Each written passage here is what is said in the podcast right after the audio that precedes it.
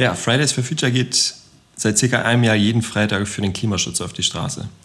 Am 20. September beschloss die Bundesregierung ein zaghaftes, viel zu enttäuschendes Klimapaket. Was hat unser Rohstoffhunger mit der Klimakrise zu tun? Darüber rede ich heute mit Michael Reckott von PowerShift.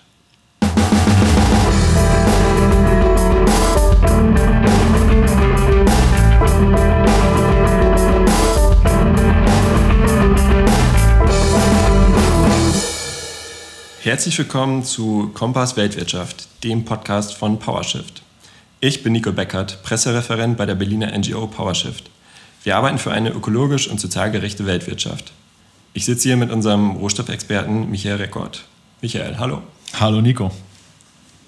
Rohstoff und Klimawandel, Michael, was hat das miteinander zu tun? Sehr viel, Nico. Ähm, auf der einen Seite brauchen wir für die Bekämpfung des Klimawandels, für erneuerbare Energien, für Elektromobilität, für Digitalisierung, zum Teil auch für die Herausforderungen, die uns in der Landwirtschaft und in anderen Bereichen ähm, erwarten durch den Klimawandel, brauchen wir Metalle und Mineralien, um sozusagen auch den Ausstieg aus den Fossilen voranzutreiben. Auf der anderen Seite wird sehr häufig vergessen, dass auch der Abbau, die Weiterverarbeitung dieser Rohstoffe vom oder zum Klimawandel beitragen, indem sie Emissionen, äh, CO2-Emissionen ausstoßen, indem äh, Biodiversität verloren geht ähm, und indem auch der Rohstoffabbau selbst tatsächlich vom Klimawandel betroffen sein kann. Kannst du da etwas ins Detail gehen? Ähm, was heißt das? Der Rohstoffabbau trägt zum Klimawandel bei. Wie muss man sich das vorstellen?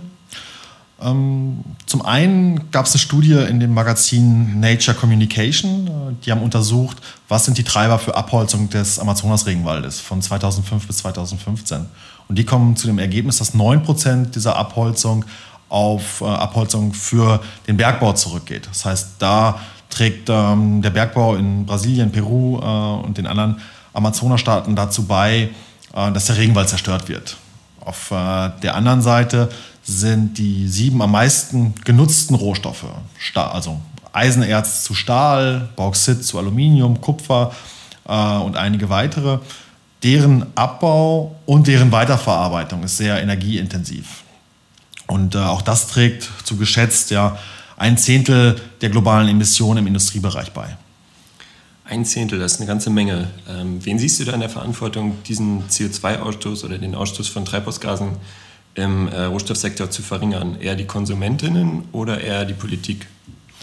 Die Konsumentinnen stehen vor dem großen Dilemma, dass sie keinen Sack Kupfer oder keinen Barren Zink kaufen. Das heißt tatsächlich, da muss die Politik handeln. Das sind zum einen die rohstoffreichen Länder, wo wir, oder die Rohstoff, ähm, die Länder, wo wir die Rohstoffe aufarbeiten. Das heißt, da Standards zu haben für Schmelzen, Raffinerien, aber auch für den Abbau, dass der möglichst ähm, mit wenig Emissionen einhergeht. Zum anderen ist aber das große Problem, dass wir hier einfach über unsere Verhältnisse diese Rohstoffe nachfragen. Das heißt, ähm, bei Mobilität wird es sehr schwer werden, die heute 47 Millionen Autos, die zugelassen sind, ähm, durch E-Mobilität auszuersetzen. Das heißt, da brauchen wir eine Kreativität, eine andere Mobilität.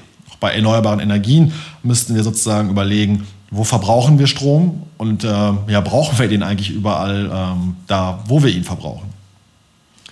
Und ein Aspekt, wo äh, Rohstoffe ja auch eine Rolle spielen, ist, wenn ich hier meinen Kaffee auf dem Schreibtisch sehe, sind Kaffeekapseln, ähm, die aus Aluminium hergestellt werden oder bestehen.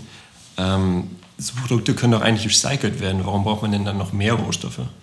Ja, das Recycling von Aluminium ist ein gutes Beispiel. Ich glaube, ähm, beim Recycling, so Primäraluminium, wird äh, nur 5% des der Energie verbraucht, die ich bei der Herstellung von Bauxit zu Aluminium brauche. Eigentlich total super, wenn man große Mengen Aluminium recyceln kann. Äh, bei Aluminiumkarosserien von Bussen oder von Zügen äh, würde das eigentlich ganz gut funktionieren. Bei den Kaffeekapseln leider nicht, äh, weil die Kaffeekapseln nicht in Masse sozusagen zum Recyclinghof gebracht werden, sondern im Hausmüll verschwinden.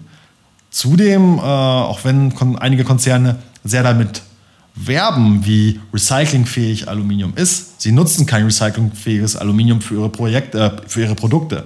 Das heißt, die Kaffeekapsel ist sozusagen ein Produkt, wo ich sagen müsste, das kann man von mir aus auch verbieten. Das hätte, glaube ich, ökologische mehr Auswirkungen, als wenn man da irgendwas versucht mit Sammeln, äh, aufwendigem Sammeln und Recyceln tatsächlich ähm, ja, den Energieverbrauch zu reduzieren. Okay, glücklicherweise benutzen wir ja bei PowerShift den Filterkaffee und nicht die Kaffeekapseln. Ähm, was kann die Politik denn sonst noch konkret tun, damit der Rohstoffsektor klimafreundlicher wird? Ja, ich glaube, wir müssen zum einen davon weg, ähm, ja nur die Symptome zu bekämpfen. Ähm, bleiben wir bei dem Thema Recycling. Ähm, wir haben gehört, ähm, dass es gerade eine neue Rohstoffstrategie der Bundesregierung gibt. Da geht es vor allen Dingen um die Versorgung mit Rohstoffen. Und da spielt Recycling und Kreislaufwirtschaft nur eine sehr, sehr, sehr schwache Rolle. Äh, da geht es vor allen Dingen darum, da weitere Forschungsprojekte anzuschieben. Ich bin nicht dagegen, dass halt in dem Bereich geforscht wird. Genau im Gegenteil. Ich glaube, da müssten wir Forschungsprojekte, äh, Forschungsideen intensivieren, aber auch diese in die Praxis äh, umsetzen. Kreislaufführung heißt, dass wir versuchen, keine Metalle mehr zu verschwenden. Ähm, ein Beispiel ähm, aus, dem, aus dem Automobilbereich. Der Katalysator enthält sehr viel Platin, was wir sozusagen, während der Katalysator seinen Job tut, fein über die äh, Autobahn verstäuben.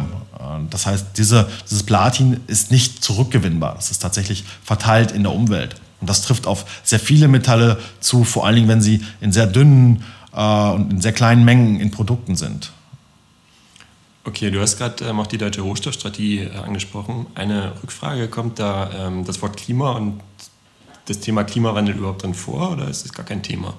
Na, die Klimakrise kommt als Argumentation vor, warum wir eine sichere Versorgung mit Metallen und mineralischen Rohstoffen brauchen. Das heißt, es ist eher so eine Art Greenwashing oder so ein Green Wording. Das heißt, man, man nutzt das, um zu sagen, wir wollen eigentlich eine Politik in diesem Bereich wie zuvor betreiben. Die ist massiv von Zivilgesellschaft, aber auch von Wissenschaft kritisiert worden.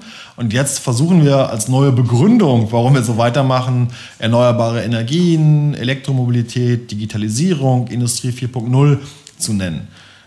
Wirkliche Fortschritte sind unseres Wissens aber nicht ähm, in dieser Strategie verbunden. Das heißt, die alte Strategie ist von 2010. Wir haben in diesem Bereich zehn Jahre lang wenig politische Handlung im Rahmen der Rohstoffstrategie erlebt.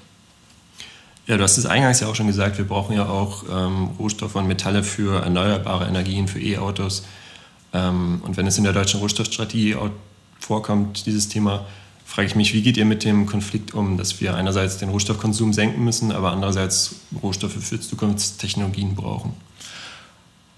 Ja, wir müssen, glaube ich, bei ähm, Elektromobilität zum Beispiel überlegen, was wollen wir eigentlich? Ähm, wir haben Autos, um von A nach B zu kommen. Gibt es Alternativen zum Auto, um besser von A nach B zu kommen? In Städten sehen wir das, dass man mit dem Fahrrad eigentlich viel schneller von A nach B ist. Man sieht, dass man mit dem Bus, wenn die Busspuren frei sind und nicht von äh, gestauten Autos sozusagen belegt werden, viel schneller von A nach B kommt. Äh, in, an vielen Orten wäre es auch super zu Fuß zum Beispiel zum Einkaufen zu kommen ähm, oder für, zum, zum Bäcker und dafür nicht ein Auto zu brauchen, wie es zum Teilweise ja auf dem Land geschieht. Das heißt, wir müssen Mobilität überdenken. Ähm, wir müssen auch bei Digitalisierung überlegen, welche Art von Digitalisierung brauchen wir. Ähm, ich finde diesen Begriff Smart Home, äh, der sehr häufig benutzt wird, und unter Smart werden zum Teil die dümmsten Produkte verkauft. Ähm, ein Beispiel ist, warum muss ich von jedem Ort der Welt meine Heizung zu Hause kontrollieren können oder halt ein- oder ausschalten können? Und da gibt es ja ganz, ganz viele Funktionen. Ein Feuermelder ist total super im Haus zu haben, der rettet Leben. Aber warum muss ich einen Feuermelder äh, in meinem Büro äh, auf meiner Handy-App sozusagen kontrollieren können? Wenn der piept, piept der und äh, meldet sich hoffentlich bei der Feuerwehr, weil die muss wissen, dass es brennt. Aber ich muss den nicht an, aus, lauter, leiser stellen können, wenn ich zu Hause, äh, wenn, wenn ich nicht zu Hause bin. Okay, danke Michael für diese spannenden Antworten. Ja, vielen Dank für die Fragen. Fazit. Es wird argumentiert, dass Rohstoffe für die Bekämpfung des Klimawandels wichtig seien. Die E-Mobilität und die Energiewende brauchen Rohstoffe. Dabei wird allerdings ignoriert, dass der Rohstoffabbau ein großer Treiber der Klimakrise ist. 10% der weltweit, weltweiten Emissionen gehen auf den Rohstoffabbau zurück. Und ein Zehntel ähm, der Amazonasabholzung wird durch den Rohstoffsektor verursacht. Mehr Infos findet ihr auf power-shift.de.